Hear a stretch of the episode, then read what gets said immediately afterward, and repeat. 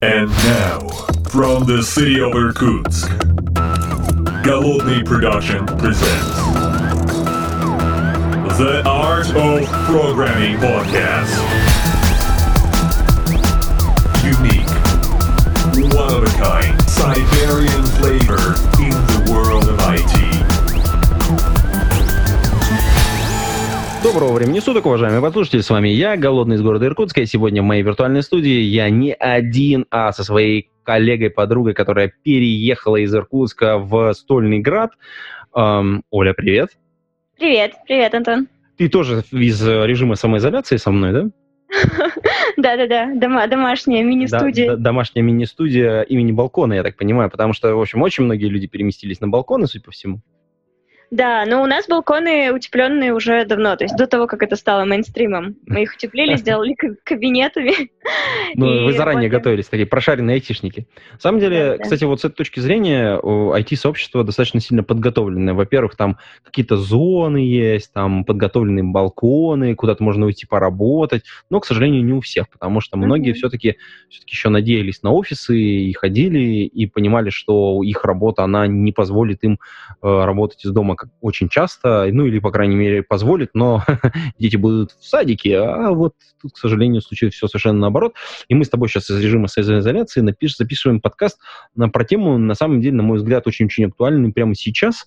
На мой взгляд, конечно, ты можешь меня поправить. Я тоже так думаю. Ты тоже так думаешь? Да, иначе бы я не занималась, наверное. Слушай, вообще э, мы, чтобы было понятно, мы говорим про тему э, такую, как по-английски social selling, да, то есть как uh-huh. на русский-то перевести, я даже э, затрудняюсь сказать, какой-то продажи через э, свою социальную сеть. Как, как, какой устоявшийся термин сейчас существует? Ну, можно сказать, да, что это лидогенерация через социальные сети и продажи через социальные сети. То есть использование своих личных аккаунтов для того, чтобы привлекать новых клиентов или, допустим, работать с текущими, как-то усиливать свою экспертизу да, среди них, там, показать, что вот у нас что-то новое появилось, мы там такие крутые, интересные. В принципе, об этом. Слушай, ну, если мы вот вообще вот в эту тему немножечко заходим, я вообще представляю огромное количество айтишников, которые когда делают какой-то продукт или вообще они находятся в какой-то IT-компании, они такие, ну вот мы же все закодили, мы же все сделали, и ну вроде как продукт готов, мы кнопочку нажали, оно собралось, ну все, пользуйтесь, типа, как бы. А с другой стороны находится некоторое другое количество IT-специалистов, которые положите, такие, положите, давайте, давайте разберемся, а как это, как это все достанется до клиента, а как, как, как клиент будет этим пользоваться, и есть очень маленькое количество людей э, в области IT, вот именно среди разработчиков, которые говорят, подождите, ну окей, мы как-то вот доставим, а как вообще клиент узнает о нашем продукте, что у нас такие новые клевые фичи появляются. И вот э, я так понимаю, что вот эти именно люди, они, как правило, и являются источником для вот той самой, ну, social selling, в некотором смысле, распространения информации о продукте. Да, в какой-то степени. То есть здесь могут быть либо это какие-то такие бизнесовые люди в компании, там, основатель компании или какие-то руководители направлений, либо в некоторых случаях это какие-то и айтишные эксперты в том числе. Они могут рассказывать, допустим, писать что-то интересное э, о том, что происходит в компании, как развивается продукт, например, для чего он, для каких сценариев, какие-то кейсы рассказывать с клиентами. То есть это все, да, может быть. Слушай, ну я тогда сразу могу выделить три группы таких IT-специалистов, э, ну, в самом широком смысле, конечно, uh-huh. да, вот, э, которые могут этим заниматься, да, вот и, судя по тому, что мы сейчас с тобой обсуждаем, это вот понятно, да, основатели компании, владельцы бизнеса или продукт-менеджеры, соответственно, то есть люди, которые занимаются придумыванием, собственно говоря, продукта, либо это, так сказать, э, такие наиболее влиятельные сотрудники компании, да, с другой mm-hmm. стороны, это, возможно, как вот как вторая группа, это вот именно это business sales какие-то, то есть вот такие вот ребята, да, bizdev ы какие-то вот ребята, которые, ну, им, им маркетинг, yeah. в общем-то, в целом весь, да. Может быть, технический presale? А, технический presale, да. А, вот, ну я, вот, я хотел его в третью категорию зачислить. Это какие-то евангелисты, uh-huh. developer advocate ы, вот, собственно говоря, вот эти вот ребята, там, бизнес-ангелы какие-то, вот эти вот developer, uh-huh. соответственно. Ну, по-разному их все называют, там вообще черт ногу сломит а, каждый придумывает себе собственное название. Ну, евангелист самая известная как бы история, и developer advocate, наверное, вот две, две, ну, так, через черточку, наверное, uh-huh. пишут обычно. Это вот такие ребята, которые прям со, с душой на распашку ходят по всем, где только возможно, и кричат, вот у нас новый продукт, вот клевая фича, а вот здесь мы вообще тут обогнали всех конкурентов, и вообще мы крутую штуку сделали для всего мира, и так вот мы такие мы крутые. Ну, по крайней Человек? мере, так часто, так часто видится со стороны именно. Человек выбирается в зависимости от бизнес-задачи. Например, если мы э, продукт наш, он, он, например, или наш продукт, или технология, он направлен на айтишников. Например, какая-то система автоматизации разработки, там, ну, каких-то кусочков, да, ее, или э, какой-то еще, какая-то айтишная технология, которую, в принципе, можно только на IT и продвигать, потому что никто другой не поймет вообще, что это такое. Здесь, конечно, лучше говорить скажем так, на одном уровне. То есть IT же, если мы рассматриваем IT как целевую аудиторию, например, разработчики, архитекторы или IT-директора компаний, то они достаточно м, себя считают, естественно, элитой, и они не готовы общаться ни с кем, кроме своего круга. То есть если ты не айтишник, как бы там какой-то маркетолог, sale, то ты, скорее всего, какой-то туповатый человек, с которым лучше не Такой айти-шовинизм немножечко попахивает им, да, попахивает немножко. Ну, им попахивает, да, это так мягко сказано. Иногда надо проветрить, да? Вот, это, правда есть. Это, это есть, мне кажется, ну, очень у многих айтишников, и поэтому здесь как раз важно, то есть если наша целевая аудитория — это IT, там, IT-директора или какие-то другие э, позиции в IT, то, конечно, лучше продвигаться через айтишников. Например, в некоторых компаниях, если это стартап, и founder может быть айтишником, да, он, допустим, одновременно founder и CTO. В этом случае это такой образ интересный. Он одновременно и владелец компании, и с одной стороны, и с другой стороны он является IT. А, таким... Ну да, он и может с одной стороны вроде как про бизнес говорить, с другой вроде как про технологии. То есть он и для тех, и для да. других людей, ну и для той и другой аудитории, он является своим. Потому что, с да, одной да, стороны, говорит на бизнес-языке, ну, потому что ему надо добывать как-то деньги для своего стартапа, да, а с другой стороны, он все-таки про технологии, и поэтому, соответственно, разработчики его слушают, ну, потому что он реально про технологии. Да, да. Но у нас были, на самом деле, несколько историй, когда мы совсем не айтишные профили, совсем не айтишных людей продвигали на айтишную аудиторию, чтобы как-то выстроить с ними отношения, чтобы как раз они узнали о наших продуктах, о наших решениях, и, ну, не наших, а наших клиентов, и чтобы стали более лояльными, например, там как-то открыты к сотрудничеству, или там пришли на ивенты. А, слушай, а вот вообще в целом, а, как работает social selling? Мне в целом очень интересно, вот, uh-huh. как эта вся, вся история построена, потому что, э, как правило, вот я как себе представляю, то есть э, до меня как бы информация очень разными способами доходит. Ну, там наверное, самый такой близкий такой аналог того, что я вроде как представляю, это вот когда мой коллега, которому я очень сильно доверяю именно с, с точки зрения его экспертизы, написал какой-то пост в Фейсбуке, например, или там где-нибудь еще, и он mm-hmm. там говорит, вот, блин, попробовал библиотечку, а она прям вообще огонь.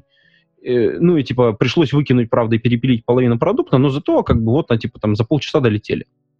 Ну, вот. В принципе, да, social selling это примерно про это и есть. То есть это, когда люди слышат э, такое словосочетание, там social selling, продажи в социальных сетях, лидогенерация в социальных сетях, первым делом в голову приходит какой-то спам этом, который всем, в принципе, так или иначе приходит, бесит их, раздражает, и они там, этих людей, допустим, банят, жалуются на них и так далее. А, я думаю, у тебя, Антон, тоже такой спам приходит периодически где-то.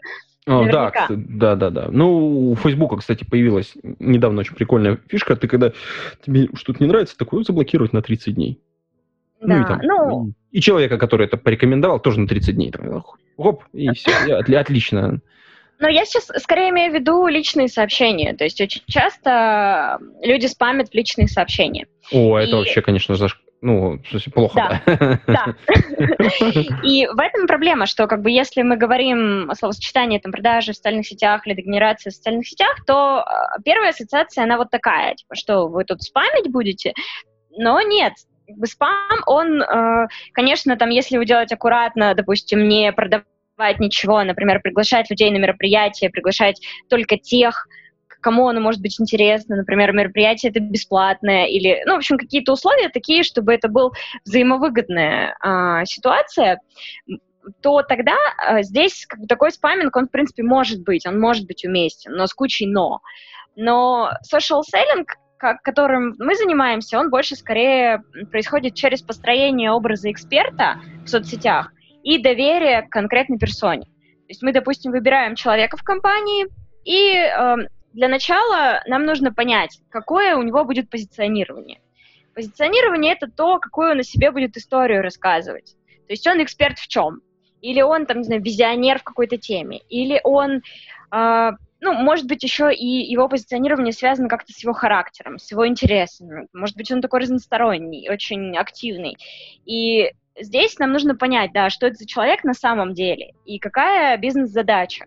То есть мы его хотим продвигать как эксперта в чем? Допустим, не знаю, там, блокчейн-технологии. Или он будет экспертом в каком-то направлении индустриальном. Там, например, диджитал-трансформация, там, не знаю, ритейла или что-то еще. И в зависимости от этого уже мы строим некий образ. Он обязательно должен быть реалистичный. И, ну, потому что иначе, если он будет нереальный, то это все очень быстро вскроется. То есть любой офлайн любая офлайн коммуникация она разрушит этот образ и все наши усилия зря потраченные. Слушай, ну вот ты сейчас мне рассказываешь про, про, про образ человека, и, и вот первое, что у меня всплывает в голове, э, это образ, э, ну я прошу прощения у всех, кто там, э, там люто как бы э, фапает, скажем так, на Артемия Лебедева, да, ну вот, как бы это Артемий Лебедев, вот классический, да, причем ты, если читаешь его, там, например, в ЖЖ, ну, если многие годы, то есть у него там один образ. Например, тот образ, который он формирует в Ютубе, это другой образ. А если он ходит в какие-то там передачи, ну, там, типа, ну, условно, там, на, на ТВ, ну, условно uh-huh. на ТВ, или условно в другой YouTube, ну, то есть, в смысле, к таким uh-huh. к полу-ТВшным ребятам, это третий образ какой-то. И я абсолютно уверен, что в работе этот человек совершенно другой. Ну, то есть, это вот э, четыре разных человека, четыре разных личности, по большому счету. И есть высокая вероятность, что, ну, на самом деле он там в семье вообще, ну, человек... Еще десятый какой-нибудь. Да, да, еще какой-то десятый.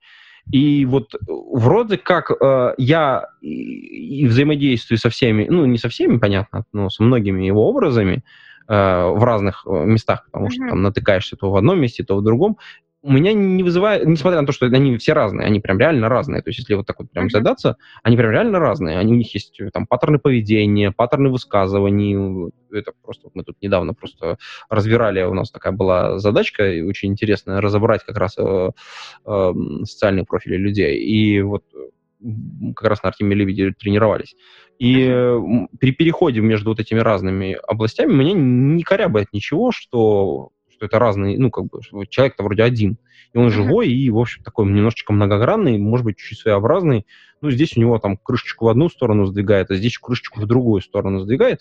И вот с этой точки зрения, вот ты говоришь, что вроде как человек должен быть реальный, а и если он очень сильно будет отличаться, это будут проблемы. А вот вроде здесь проблем не наблюдается. Или ну, как? Ну, смотри, здесь э, немножечко... Я бы... Я, конечно, не такой фанат Артемия Лебедева, не слежу за ним там, каждый, э, в каждой соцсети, но в целом а, я не думаю, что он отличается настолько кардинально. То есть здесь скорее про целостность образа в плане его непротиворечивости. То есть если он, например, там одни идеи э, в, в одной соцсети бы какие-то двигал, а в другой совершенно противоположный. Или там он был бы, например, э, где-то в соцсетях провокационный, а в жизни он такой скромный, милый, няшный.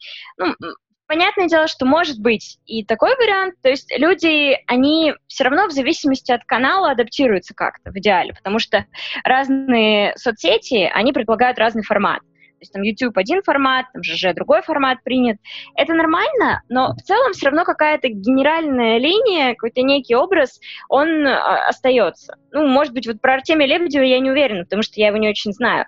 Но, как мне кажется, вот его, допустим, какие-то базовые части его образа, например, то, что он провокатор какой-то, что он, что он, в принципе, при этом он как бы себя все равно показывает там неким профессионалом, да, еще какие-то моменты. То есть они все равно прослеживаются. То есть нет такого ощущения, что это совсем другой человек какой-то, просто с лицом Артемия Лебедева. Слушай, ну это в некотором смысле тогда и получается очень сильно пересекается с э, личным брендом.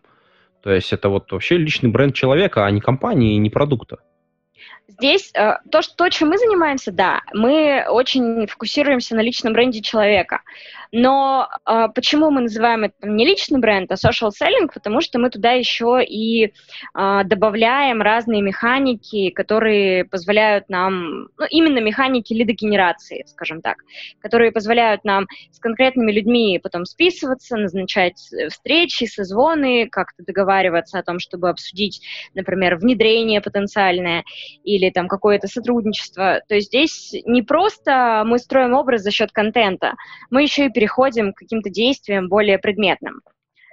Слушай, тогда у меня такой вот вопрос, вообще немножечко давай в сторону отскочим, вот если мы там все-таки коснулись личного бренда. Э, давай. У нас вот, э, у многих айтишников, ну, когда они работают достаточно приличное количество в компании, ну, там, 4-5 лет ты уже там работаешь, у тебя есть некоторые заслуги перед компанией, и угу. в целом у тебя формируется некоторый образ уже там человека какого-то. И вот этот образ, по сути дела, этот личный бренд, который он сформировался, он все равно, все равно, все равно находится внутри ком- команды, внутри компании, и его трансформировать из одной компании в другую, ну, в случае перехода, мы все понимаем, что ком- все компании смертные рано или поздно, некоторые mm-hmm. просто живут чуть-чуть дольше, ну, типа IBM.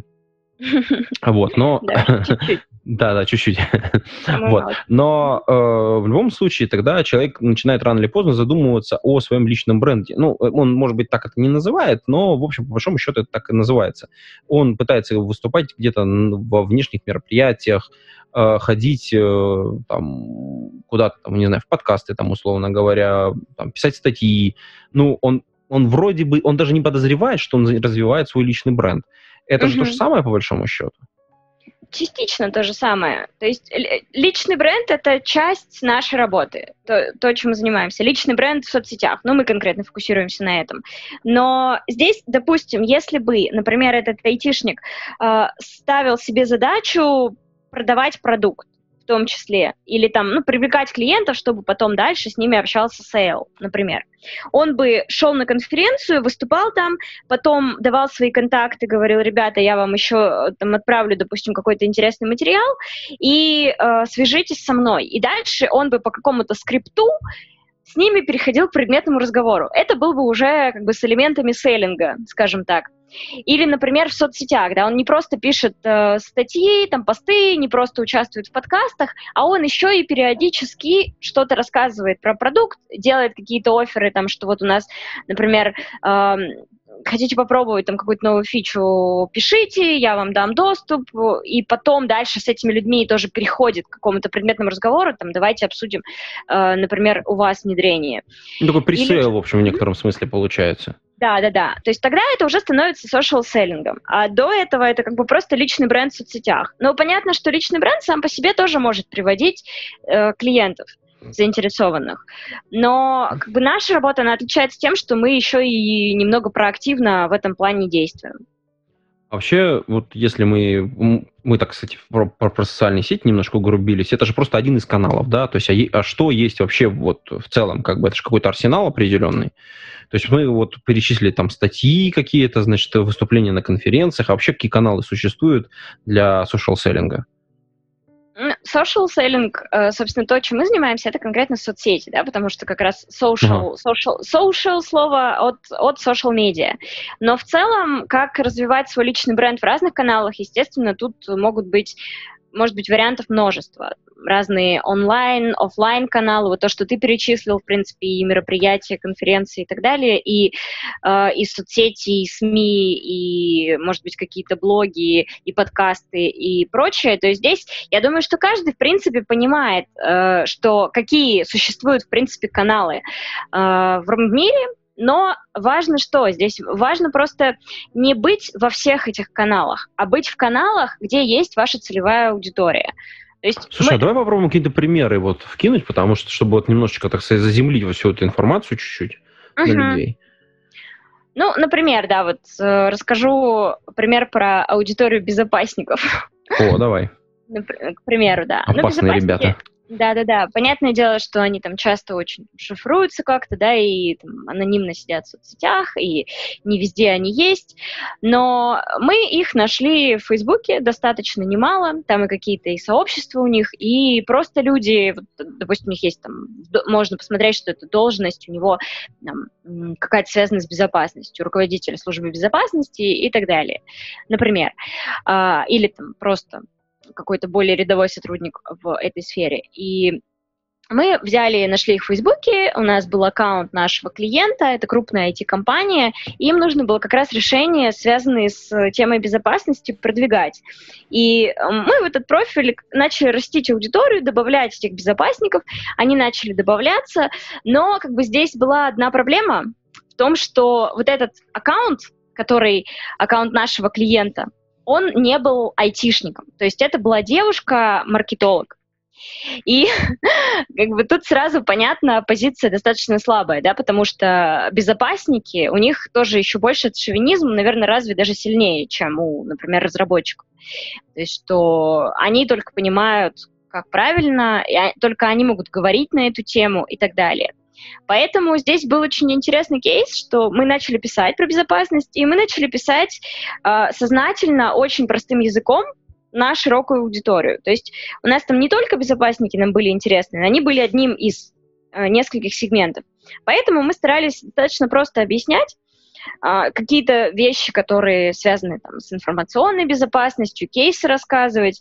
И безопасники, они как-то почувствовали в этом какую-то угрозу, что как, тут, тут маркетолог какая-то, ну ладно, там из крупной компании, но все равно какая, какая-то тут маркетолог начала, значит, нашу тему как-то тут двигать, рассказывать что-то, и им м, стало как-то некомфортно от этого, и они начали просто пытаться ее как бы дискредитировать в комментариях, то есть начали приходить, там что-то троллить, пытаться указать на какие-то моменты, которые у нее якобы были неправильные, хотя на самом деле там такие моменты, которые как бы спорные, то есть можно и так, и так, но они, они лучше знают.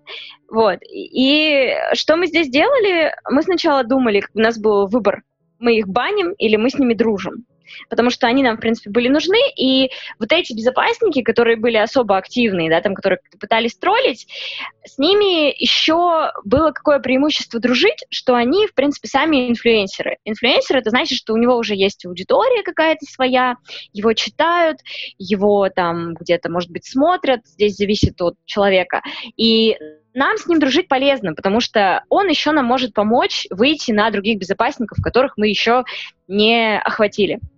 И поэтому мы выбрали вариант дружить с ними.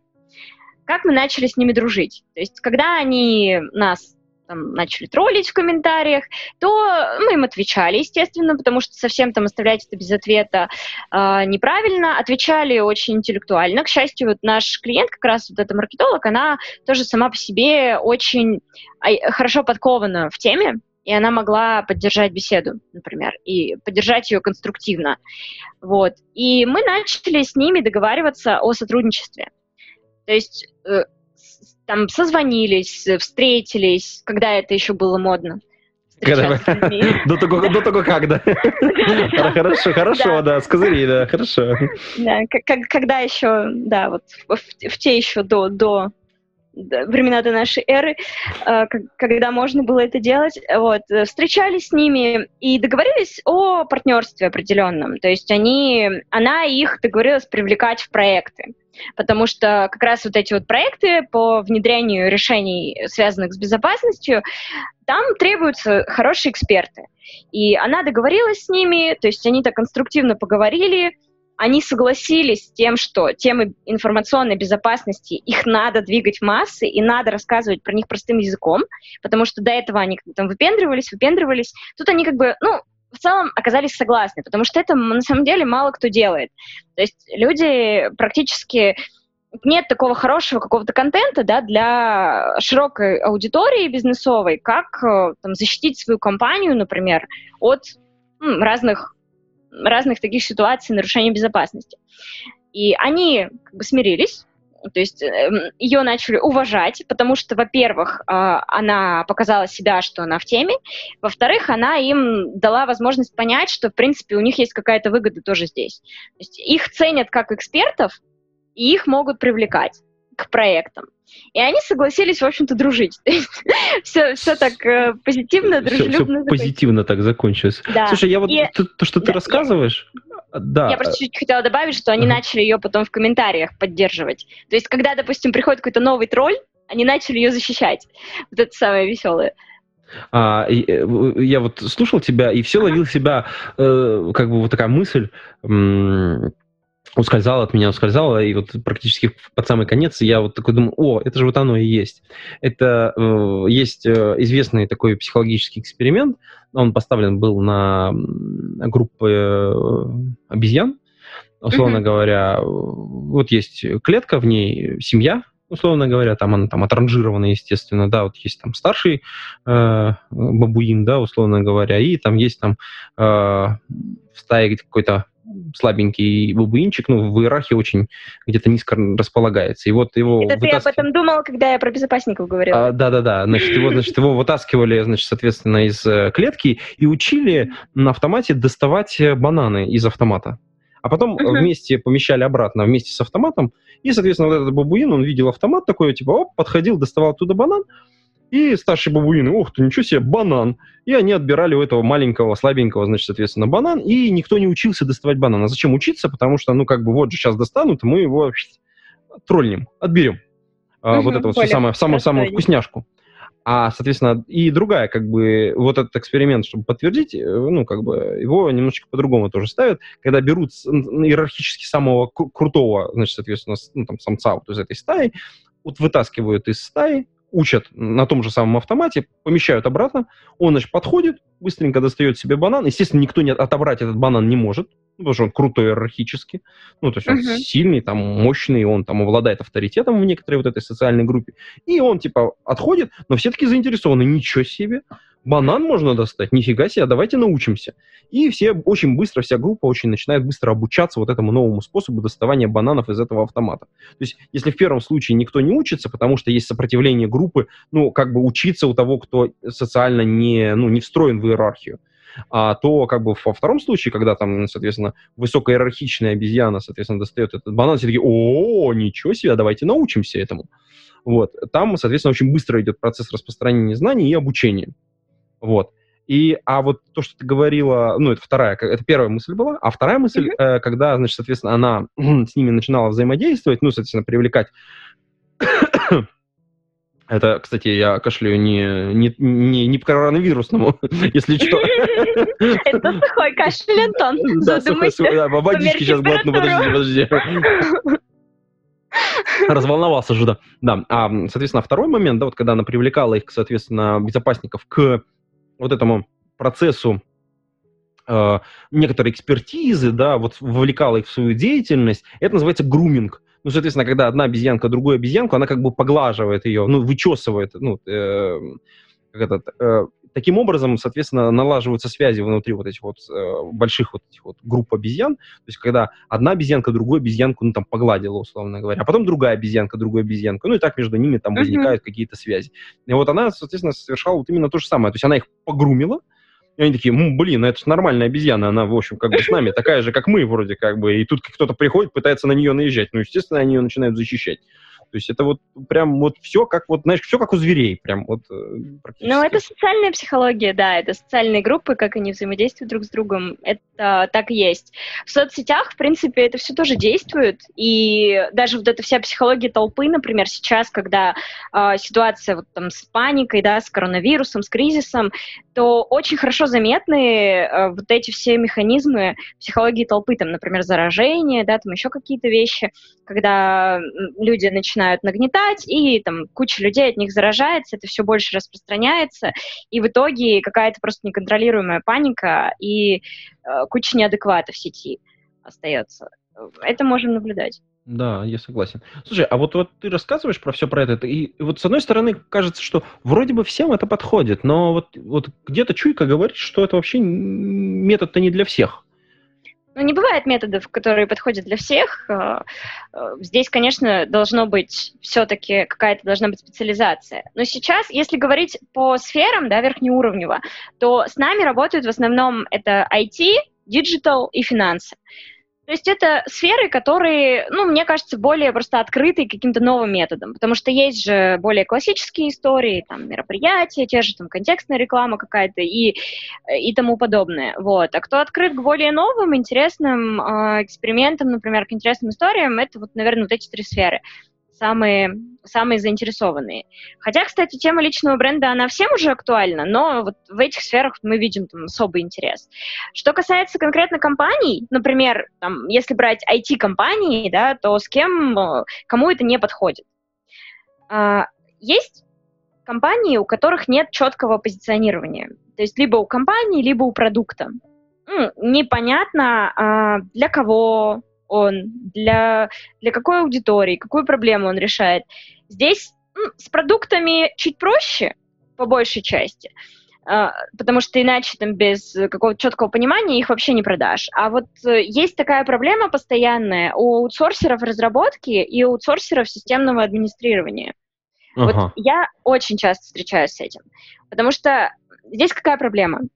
Uh, их много, рынок очень конкурентный, и они все одинаковые практически. Ну, в том плане, что понятно, что там разные люди какие-то работают, но проблема в том, что у них нет вообще никакой дифференциации друг от друга в плане позиционирования. То есть они очень часто э, таким образом это коммуницируют. Ну, мы, мы вот аутсорсер разработки, мы, в принципе, можем вам все что угодно запилить, что хотите. Можем сайт, можем там мобильное приложение, можем там еще что-нибудь. Вот, давайте, мы готовы. То есть они берутся за все подряд, у них нет четкой специализации, какого-то понимания, ну, какого-то четкого образа, да, чтобы человек э, понял, вот эти ребята эксперты вот в этом конкретно. Если у меня такая задача, я пойду к ним, потому что я знаю, что они на этом специализируются, я им могу доверять. А если этого нет, это значит, что компания просто конкурирует там с кучей еще других мелких, ну или там не только мелких компаний, э, без четкого позиционирования, и клиенту совершенно непонятно, кого выбирать. Они все одинаковые. Они все делают все. кого, кого мне выбрать? И вот это большая проблема. Э, потому что таких, таких компаний много, и получается, что клиент чаще всего просто в этом случае выбирает либо по знакомству, либо, ну, там, кто-то ему показался по какой-то причине более профессиональным, либо по цене выбирает. А по цене, допустим, если это российские проекты, одно дело, а если это международные, то как бы мы очень сильно проигрываем тем же индусам, например, которые там практически за копейки делают э, работу. Поэтому, когда позиционирование нечеткое у компании, продвигать ее крайне сложно. Потому что клиентам непонятно вообще, о чем это что это такое. И таким компаниям social selling не подходит. А, им, в принципе, желательно не, не заниматься маркетингом никаким, пока они не решили эту проблему, потому что это будет слив денег. Просто зря. Угу. Про, просто вот как бы мы, мы умеем все, это, это очень сложно, это не вызывает доверия. Слушай, ну а с другой стороны, есть э, какие-то, ну, хорошие, не знаю, назовем это практиками, да, вот uh-huh. у людей есть позиционирование, они хотят как-то вот продвигать себя, ну, именно как компания, да, вот они там продвигают, ну, принимают стратегическое решение. Так мы попробуем использовать и новый канал для нас, э, попробуем новый инструмент, вот social selling. А они должны, наверное, кого-то выбрать внутри себя, то есть это каких-то лидеров, которые, через которых это будет производиться, либо а это специально создается отдельный человек, выделяется, как, как вообще все это устроено, вообще как, как вот этот процесс от момента принятия решения, что, ну, окей, давайте попробуем новый канал продвижения нашего продукта, а, до того, как вот первые там лиды пойдут, как это все устроено? Э, здесь сначала нужно выбрать персону или несколько человек, Потому что э, какую-то нанимать отдельную персону под, под эту историю, это не очень правильно, на мой взгляд, потому что это должен быть человек, который уже работает в компании, который еще помимо этого что-то делает, чтобы было о чем рассказывать. То есть он э, должен быть либо экспертом-практиком, да, каким-то, либо основателем компании, у которого есть целостное видение, ну или каким-то руководителем, там, топ-менеджером, у которого есть целостное видение, картинка, как, э, как все работает, куда это идет, какие это проблемы решает. То есть это должен быть уже существующий какой-то человек. Mm-hmm. Вот. Он, он выбирается, или они, эти люди. Э, после этого э, нужно ему подобрать правильное позиционирование на основе и бизнес-задачи, и на основе его личности.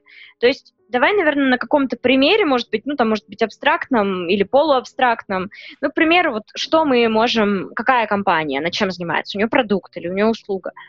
Давай, э, пусть это будет компания, которая занимается, ну, делает технологический продукт для IT-компании, и, допустим, выбрали технического директора.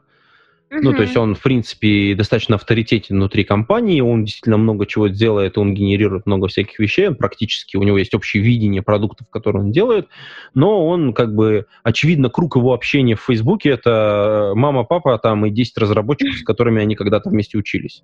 Угу, супер. А, да, такой человек. Получается, а кто целевая аудитория? То есть кто продукт этот будет покупать? Кто принимает а решение? Продукты покупают другие IT-компании, а решения принимают тем лиды, то есть руководители каких-то небольших... Разработки? Да, тем лиды разработки, да. Угу. Предположим.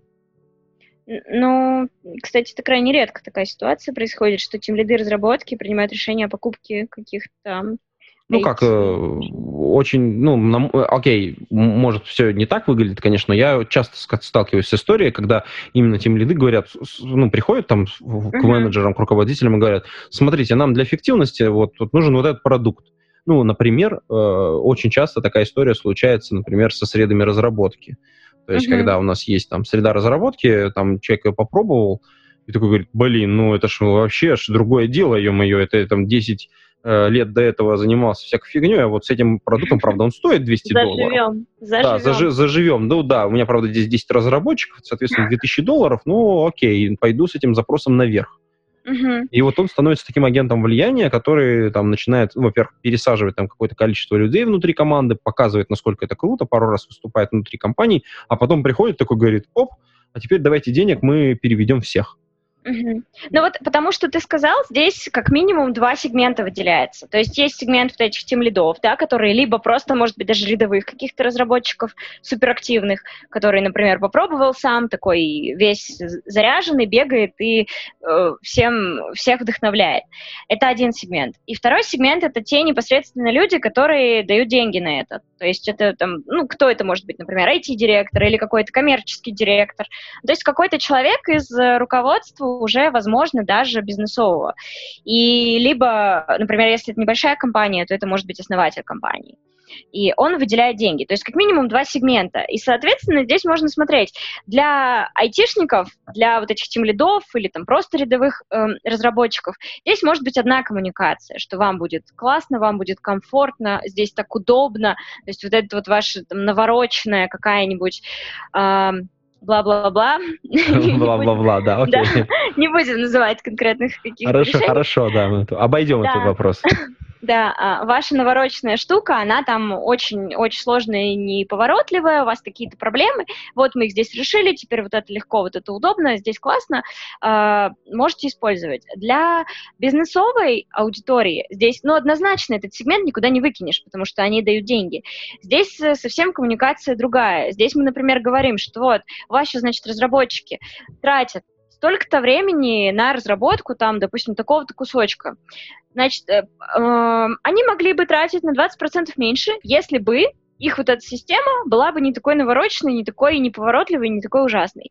Вот. И мы предлагаем вам альтернативу, которая даст вам там плюс 20% еще ко времени, это там в деньгах столько-то, например, и ваши разработчики станут продуктивнее, соответственно, у вас там снизятся затраты на разработку, и это повысит маржинальность, например, вашего бизнеса. Ну, понятное дело, что э, это в целом разница между этими двумя целевыми аудиториями, да. А, если мы говорим, что у нас э, наш, наш персонаж — это IT-директор, у нас есть выбор какой? Либо он вещает только на тем лидов и айтишников, а, либо он вещает на обе аудитории. То есть вот этот вот первый момент нужно выбрать. Готов ли он, например, и с точки зрения бизнеса раскрывать? У нас он как, готов или не готов? Или Слушай, я думаю, что готов, да, потому что он все-таки, он и с бюджетами работает, и вообще, в принципе, у него вот, когда там технический директор, он, ну, все-таки у него, как бы, там, а, он окормляет же какое-то количество сотрудников, в принципе, понимает, что вот зарплаты там, то, все, расходы, в принципе, он mm-hmm. уже погружен, он уже достаточно погружен и подкован во всех этих вопросах. Другое дело, что, может, ему не суперкомфортно про это рассказывать, ему надо помочь в этом моменте, да, то есть все-таки одно дело рассказать про новую крутую фишку или, или про продукт, который вот реально делает, ну, то есть то, чем он горит. А uh-huh. потому что вот эти все деньги и все остальное, это вот, в общем, как бы не зона его интересов на самом деле. Будем честными, все-таки ну, как бы это как-то вот, наверное, на втором плане где-то находится. такая обязательная вещь, которую нужно сделать, это как лягушка, которую нужно с утра съесть, и потом по-быстренькому обратно кропать что-нибудь модное, новое, крутое, и что движет все вперед. У всех разная мотивация, но предположим, что да, наш вот IT-директор, он такой.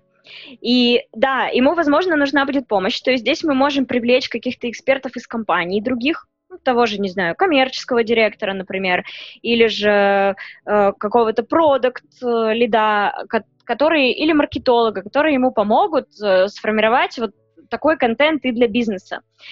А, когда мы определились с целевой аудиторией, определились с персоной, нам нужно эту персону еще и какой-то ей более целостный образ э, создать. Для этого обычно мы что делаем?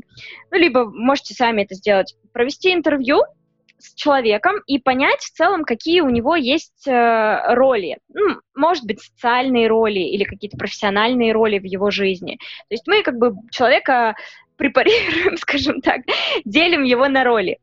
Первым делом. Э, это важно, расскажу дальше почему. То есть роли могут быть какие? Например, профессиональные роли. У него может быть их как минимум две. То есть первая роль может быть, что он IT-директор, то есть именно как организатор, управленец, да, у него есть команда, у него есть э, там, какой-то кусочек бизнеса, за который он отвечает, да, определенный. То есть он, это его вот, позиция, это может быть одна роль.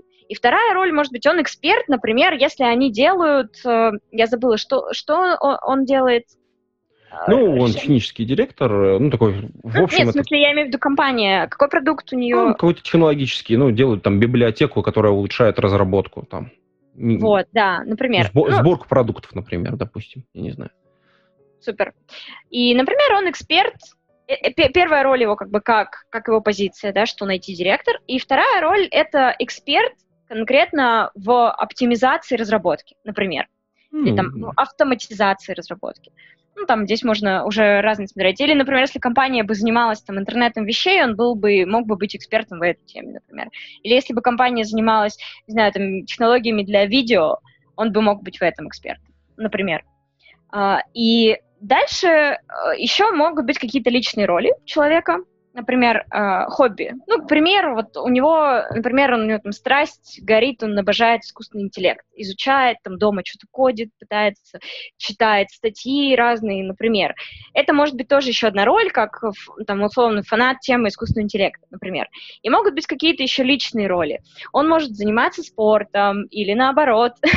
он может, у него может быть семья, например, он может любить готовить, он может подожди, вообще... Подожди, подожди, наоборот, наоборот, это как это получается? То есть семья есть, тогда когда нет спорта или как? Нет, я имела в виду, что в смысле, что он может не заниматься спортом, а наоборот там делать что-то спокойное, например. Он там пришел с работы и кодит какие-то свои сайт-проекты маленькие например. То есть он может быть спортивным, может быть не спортивным. Он может быть с семьей, может быть без. У него могут быть экстремальные хобби, могут быть спокойные. Он, ну тут, в общем, понятно, что каждый человек, он разный, и нужно вычленить просто его какие-то яркие особенности, интересные особенности его, которые его отличают. Ну, либо, может быть, если он вообще скучный, и у него нет никаких интересных особенностей, то выделить те особенности, которые его сблизят с его аудиторией. Ну, например, его аудитория это тим лиды, да, тим лиды, скорее всего, там они возраста, не знаю какого там, от, от 30, э, наверное, лет, да, ну, 30-35, да, наверное, где-то. Да, да, да, 30-35. То есть, возможно, там, ну, зависит, конечно, тут от места жительства. Там в регионах э, обычно уже у всех есть дети, например, да, в, в этом возрасте. И у них там примерно интересы там какие-нибудь. Э, семья, дети, может быть, еще что-то. Но вот, например, у него там как как-то совпало с ними вот это. Он может рассказывать э, про свою семью, например, что-то. Ну, понятно, что в дозированных количествах, но это его сблизит с аудиторией. Или же, например, ну, если говорить про бизнесовую аудиторию, например, он любит путешествовать, и э, бизнесовая аудитория тоже любит путешествовать там у них есть э, деньги, они, в принципе, готовы, там, или они любят экстремальный вид спорта, он тоже любит, например, там, на сноуборде покататься с, с горы, и он может найти эти точки соприкосновения, и важно, что точки соприкосновения не обязательно в профессиональном поле лежат, то есть они могут лежать и в личном тоже. И таким образом на основе этих ролей формируется образ. А, и дальше, уже когда у нас есть четкие роли выбранные, понятно, что там со временем это может меняться, например, там он что-то в его жизни поменялось, в его интересах поменялось или в его позиции поменялось, то роли мы можем как-то перекраивать, да, или там появился какой-то новый суперинтерес. А, но в целом на какой-то период нам этого достаточно будет. Выбрали роли, и дальше по этим ролям нужно понять их э, приоритетность. То есть что у нас с точки зрения бизнес-задачи на первом месте? Например, вот в нашем случае что? Наверное, он как эксперт да, в, в теме э, оптимизации разработки. Ну да, наверное, да, это, это было бы, наверное, ну, главным. Да, да, да, с точки зрения именно задачи, что мы продвигаем продукт. Значит, это роль э, на первом месте. На втором месте, например, роль IT-директор, потому что это тоже важно, то есть показать, что, ну, к примеру, какую-то общность тоже со, своими, со своей аудиторией, что вот у меня похожие проблемы, я тоже управляю людьми, я там тоже в компании отвечаю за IT, как и вы тоже с этим связаны, например. То есть вторая роль будет, допустим, связана с этим. И личные роли тоже можно в каком-то порядке распределить в зависимости от того, допустим, если у него есть хобби, связанное с э, искусственным интеллектом, я бы это поставила первоочереднее, чем ну, какие-то совсем личные темы. Потому что это интересно, это его аудитории будет интересно, это будет ярко. И дальше, когда у нас сформирована приоритетность, мы обычно каждой роли выделяем ну, какой-то процент а, от всего контента, скажем так. И, например, у него э, там, роль главная там у нее 30%, у какой-то еще, еще там 20% и так далее. Ну, здесь в зависимости от того, сколько будет ролей. Мы смотрим и выделяем, скажем так, вот приоритетность по ролям.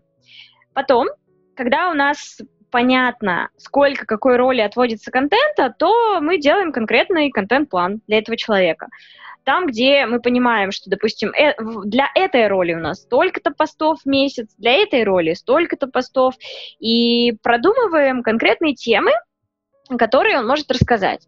Но здесь э, либо он сам знает, да, о чем он может рассказать, либо ему кто-то может помочь в компании или там за пределами компании, помочь ему раскрыть какие-то еще темы.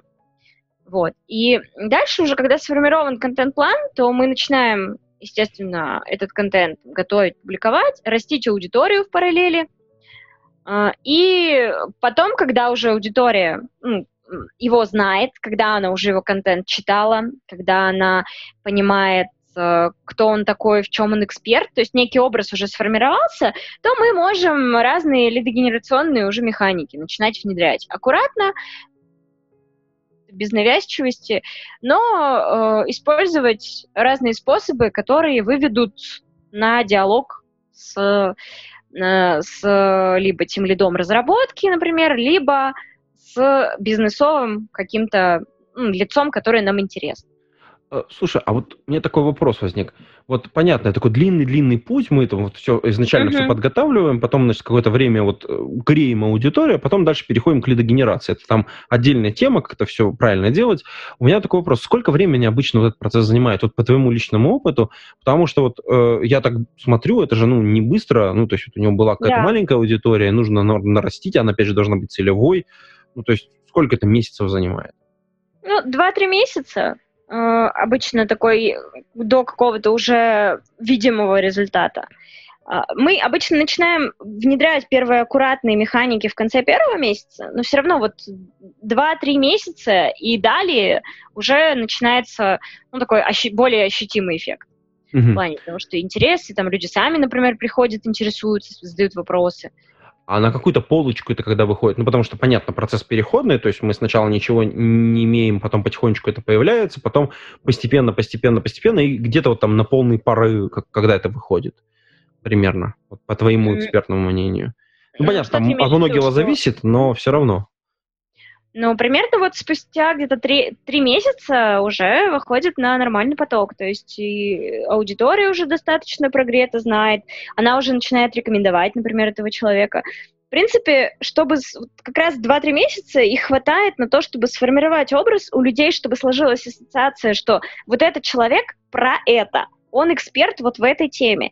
И, казалось бы, срок звучит как не очень много, но действительно этого достаточно, чтобы люди начали человека ассоциировать с ага. темой. И они... когда они, э, например, вспоми... ну, у них появляется проблема, которая релевантна нам, они вспоминают о нас и могут прийти сами в том числе. То есть не только там с помощью наших каких-то механик, там, какого-то закрытого контента, который мы им предлагаем и так далее, но еще и просто написать, допустим, вспомнив, что вот я же э, видел, что вот этот вот человек, он там об этом пишет, он эксперт. Слушай, интересно.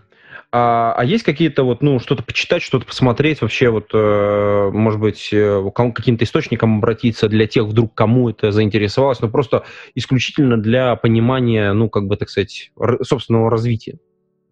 А, российских источников по этой теме крайне мало, то есть здесь скорее нужно читать что-то международное.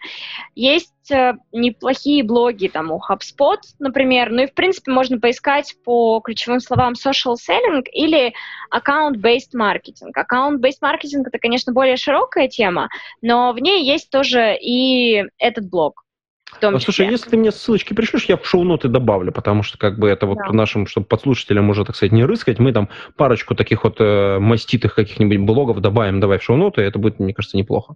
Да, я поделюсь еще подборкой. У меня есть подборка каких-то таких материалов, которые распространяются как закрытые, ну, как, угу. такие, как э, типа брошюрки, маленькие электронные книги, где какие-то аспекты social selling тоже раскрываются. Это, это, мне кажется, полезно будет. Прикольно, прикольно. Слушай, а еще, если я правильно понимаю, у тебя же целая команда работает, вот всем этим да. делом занимается. Я так понимаю, что вы как, ну, такая, условно говоря, приближенная к IT-компания, вы изначально устроили, ну, как бы строили свою работу как удаленная команда, то есть распределенная, и, собственно говоря, и по времени, и по месту.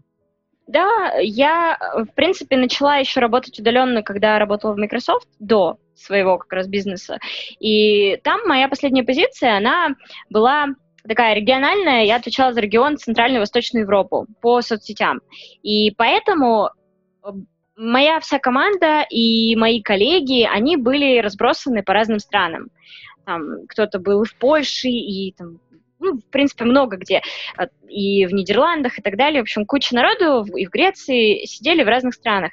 И проблема была как раз в том, что, да, действительно, хотя я и могла ходить в офис, но мне не было никакого смысла это делать, потому что я все время была на звонках.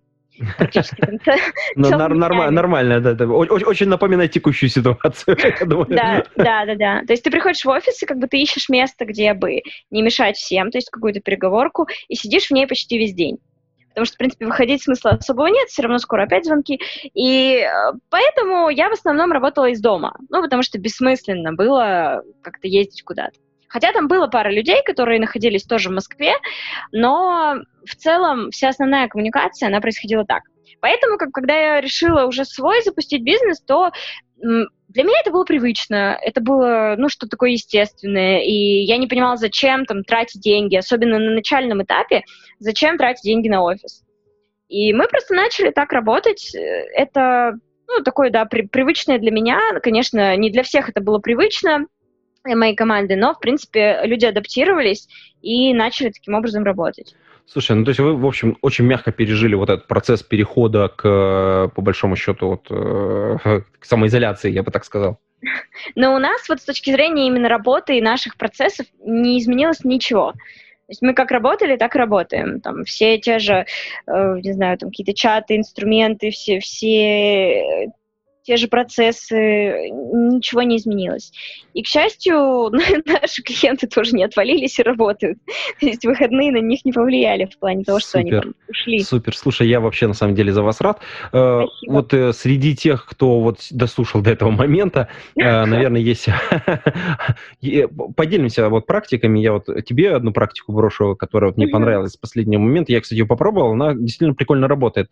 Мы тут разговаривали в одном из подкастов это, соответственно, один коллега мой из Калифорнии мне подсказал, это такой удаленный эм, кофе-брейк, когда, uh-huh. ну, то есть, типа, условно, там, типа, в 12 или там в час э, все собираются на Zoom не по работе, а вот чисто попить кофе вместе. И, uh-huh. соответственно, как бы такая, там, 10-15 минут просто трепятся обо всем, ну, чисто, чисто по-человечески поговорить. И это очень сильно сплачивает команду. Слушай, реально очень круто работает, прям мне очень зашло. Прикольно, я, да. Я, да, я когда услышу, такой думаю, о, прикольно, надо попробовать. И прям оно реально, действительно, то есть вот такое вот реально, ты очень сильно устаешь от этого вот некоторого такого, когда ты на звонках постоянно, особенно и что-то там в чатике пишешь, а потом ты раз и с людьми просто поговорил не о работе. Это очень здорово, конечно, и прям, знаешь, чуть ли не, не слезу вышибает в первый раз. растрогался. Ну, я слышала таких, мы, мы такого не пробовали, но у нас был такой один опыт, когда началась только вот эта вся паника там с кризисом и так далее, то э, я заметила, что некоторых сотрудниц моих это волнует. То есть для них это прям, ну, они в стрессе находятся. В принципе, потому что эта вся мировая ситуация, она их как-то заразила. Или там у кого-то там еще и родители добавили, там тоже их подняли на уши. И мы сделали один такой созвон, где мы просто поговорили, ну, такой, знаешь, как такой психологический в какой-то степени. Поговорили, почему у кого-то возникает тревога, как, кто как справляется с этим. Это был не просто потрындеть, это был такой личный звонок, но именно поделиться, кто из-за чего тревожится и как он с этим справляется. И это было прям прикольно. Это тоже с точки зрения сплочения было интересно. Но такие, наверное, регулярно делать странно, такая как психотерапевтическая группа внутри компании. Но там изредка можно, я думаю. Слушай, ну прикольно. Ну, вот две такие практики мы оставим в самом конце нашего выпуска нашего подкаста. И на этом мы пока завершимся э, с темой social selling, и потом, может быть, вернемся опять в наши выпуски, когда накопится у нас новых интересных тем. А на этом мы будем прощаться с вами, уважаемые подслушатели. И до скорых встреч. Пейте кофе, пишите Java. Пока-пока. Спасибо. Выпуск этого подкаста выходит при поддержке патронов Александр Кирюшин, Алекс Маликов, Федор Русак, Григорий Пивовар, Игорь Кополь, Лагуновский Иван, Лео Капанин, Михаил Гайдамака, Нейкист, Ника Буру, Павел Дробушевич, Павел Ситников, Сергей Киселев, Сергей Винярский, Сергей Жук, Василий Галкин. Спасибо вам большое, уважаемые патроны. А вы, уважаемые послушатели, можете стать э, патронами. Приходите на patreon.com голодный и поддержите выпуск этого и других подкастов.